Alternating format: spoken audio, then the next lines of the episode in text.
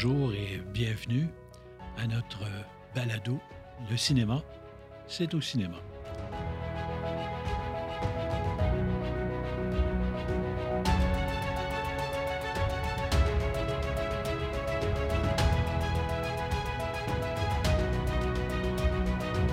Notre troisième euh, diffusion s'intitule Ma petite histoire d'entrepreneur.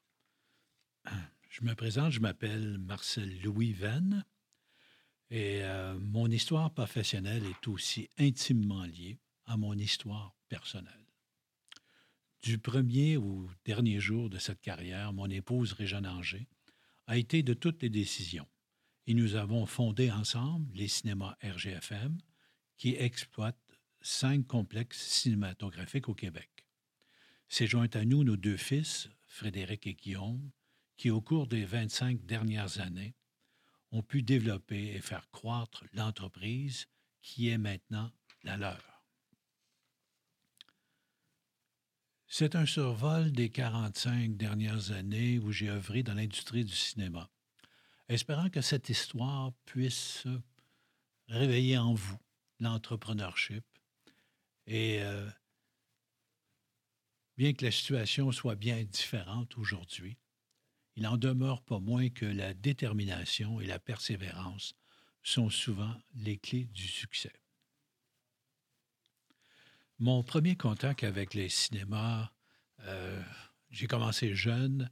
Euh, au début des années 50, euh, j'ai six ans, possiblement en 1956, et au cinéma Capitole de Beauharnois, j'assiste là à une projection. Premier souvenir que j'ai, c'est l'obscurité, il fait vraiment noir. Le film est en noir et blanc. Et le film est en version originale anglaise. Et c'est un film d'horreur avec des araignées. Et l'image, je la trouvais carrée. Bien, ça m'a pris un petit bout de temps pour réaliser finalement que j'avais visionné une bande-annonce d'un film de série B à l'époque, euh, un film d'horreur, si on veut. Et euh, aussi, j'ai réalisé que je n'avais pas droit d'être là, parce que ça prenait 16 ans pour aller au cinéma. Mais mon père euh, m'avait amené avec lui pour faire l'inspection de son cinéma. Donc, c'était la raison de, ma présence. Donc, mon père s'était lié euh, en affaires à un associé qui s'appelait Adrien Lapierre, qui était un exploitant de salle, qui avait deux cinémas à Beauharnois deux cinémas à Joliette et un à Chambly.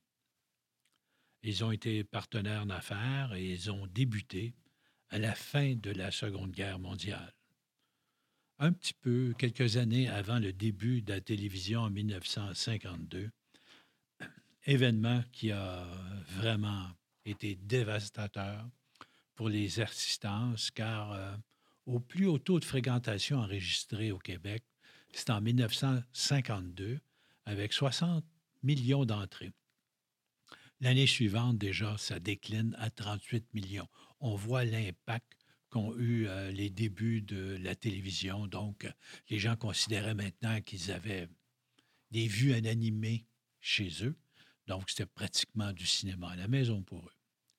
Mais suite à ça, les innovations technologiques euh mises de l'avant par les grands studios euh, de production américaine ont peut-être su euh, rattraper un peu les choses. On se souviendra qu'à l'époque, on avait inventé le cinérama.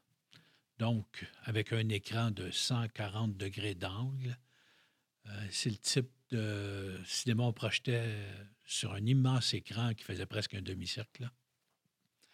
Et à partir de trois projecteurs, on collait les images les unes sur les autres pour donner un effet enveloppant qui était vraiment saisissant il y avait même un quatrième projecteur juste pour les pistes sonores. Et encore là, on avait innové en inventant un multipiste où il y avait différents haut-parleurs. Donc, c'était le prédécesseur du son surround et du Dolby. Ça a commencé là, à ce moment-là. Les années passent, le public retourne doucement, lentement en salle. Et je ne fréquente plus les salles de cinéma, n'ayant pas droit, évidemment, comme je vous l'ai déjà dit. Donc, au début des années 70, euh, je commence une carrière euh, d'annonceur de radio. Peut-être avec la voix que j'ai, possiblement. Et dans un poste de province où je fais euh, un peu moins d'un an. Et suite à ça, il m'a donné l'opportunité de pouvoir louer un cinéma ici à Joliette. Donc, c'est au début des années 1972 que j'ai pu louer de mon père le cinéma Joliette au centre-ville. On a donc commencé le 1er mai 1972, Réjeanne à la billetterie, moi à la projection, et euh, c'est parti mon kiki. Notre première file d'attente de l'intérieur vers l'extérieur du cinéma. Assez bizarroïde, mais c'était suite à un bris mécanique euh, où le projecteur bloquait et on ne pouvait plus continuer. On a dû rembourser. Et euh, c'était un peu plus difficile pour les premières fois, car notre premier programme, je me souviens bien, c'était Rosemary's Baby en version française, et on présentait le film If en complément de programme, parce qu'il faut savoir qu'à cette époque-là, il y avait toujours deux films à l'affiche. Et c'est à peine quelques semaines plus tard, deux semaines plus tard, où là, on a pu faire notre première salle combe, et ça s'est fait avec un film québécois qui s'appelait Les Smats et qui mettait en vedette les frères Daniel et Donald Pilon. Donc, le début des années 70 est aussi celui euh, de l'arrivée au Québec des multisalles, euh, qui nous vient des États-Unis avec un début en 1963 à Kansas City, aux États-Unis. La compagnie AMC a développé le concept d'écran multiple. C'est pourquoi qu'en 1976, on décide de séparer la salle du cinéma Joliette à l'époque, qui comptait quand même 760 places. Et euh, on décide d'en faire deux, dont une de à peu près 500, puis une autre de, plus ou moins 200 sièges. Donc, c'était commencé les multisalles. On offrait plus de films, c'était la tendance. On a même, quelques années plus tard, en 1983, bâti une troisième salle d'une centaine de places. C'est à la fin des, années 70 et jusqu'en fin 80 que nous avons investi dans quatre cinémas à Shawinigan et Grand-Mère. On appelait ça à l'époque les cinémas de la Mauricie. Et c'était des cinémas vieillissants à écran unique. Et ce fut une expérience malheureuse, un échec. Et j'ai appris suite à ça euh, qu'on doit porter une attention toute particulière à nos associés. Et c'est à peu près à la même époque, au début des années 1990, que je dois faire face à la compétition pour la première fois. Un nouveau complexe de quatre salles voit le jour à Joliette. Le choc est brutal, avec une perte du chiffre d'affaires de 40% Pour corriger la situation, je fais l'acquisition du Cinéparc Joliette la même année. Cette aventure dura 20 ans. C'est en 1993, après trois ans de son ouverture, que nous avons pu acheter le cinéma impérial de Joliette, que nous avons appelé par la suite le cinéma Carrefour. Et c'est en 1996 qu'on a investi pour en additionner quatre nouveaux écrans pour ainsi, le 16 juin 1996, ouvrir le cinéma Carrefour à Joliette. On opère donc deux complexe cinématographique dans la ville de Joliette, euh, un huit écrans et un trois. L'ancien cinéma Joliette a toujours en opération, avec trois écrans qu'on avait transformés en cinéma à prix rabais et qui a fait quelques années à ce moment-là. Et en 1997, un ami personnel, M. Marc Paul, désire vendre son complexe cinématographique de Sorel-Tracy, le cinéma Saint-Laurent. C'est donc en 1997, qu'on, juste avant la crise du verglas, qu'on prend possession du cinéma. Et on débute, et on fait fort, on débute avec le film Titanic, qui a duré pendant de nombreuses semaines, ce qui a assuré euh, l'avenir de ce cinéma-là, qui nous a donné aussi l'occasion d'ajouter deux écrans supplémentaires en 1999 après les travaux de rénovation correspondent aussi avec l'ouverture du nouveau Star Wars, euh, où les jeunes euh, campent dehors à la porte du cinéma pour obtenir les meilleures places.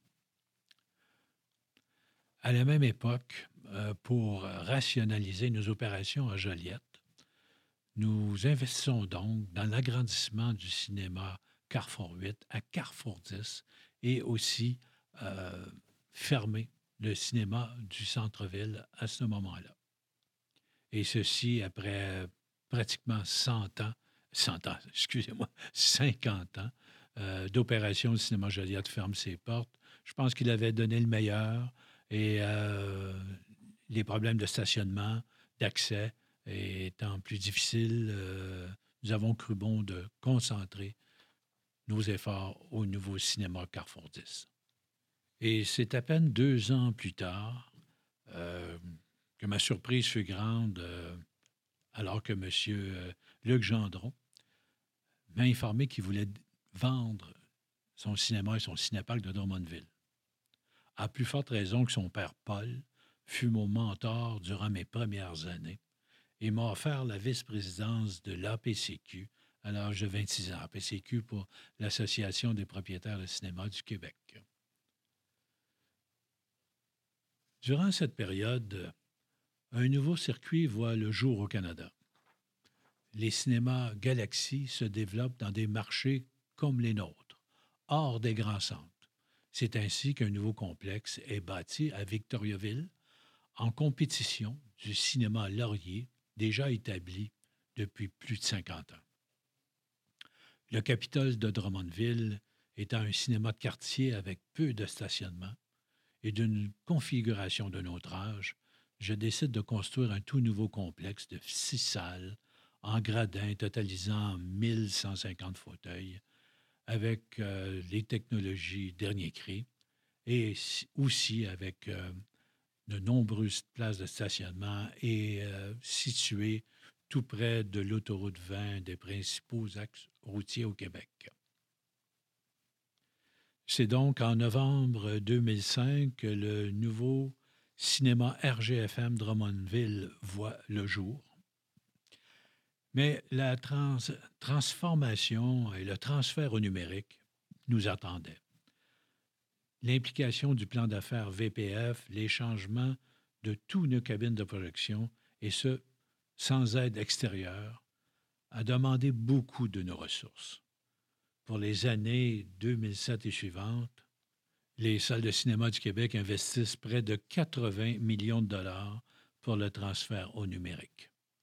Donc, euh, ils se voient par, imposer par les distributeurs un changement de technologie et qui sera profité euh, aux cinéphiles par une meilleure qualité de projection.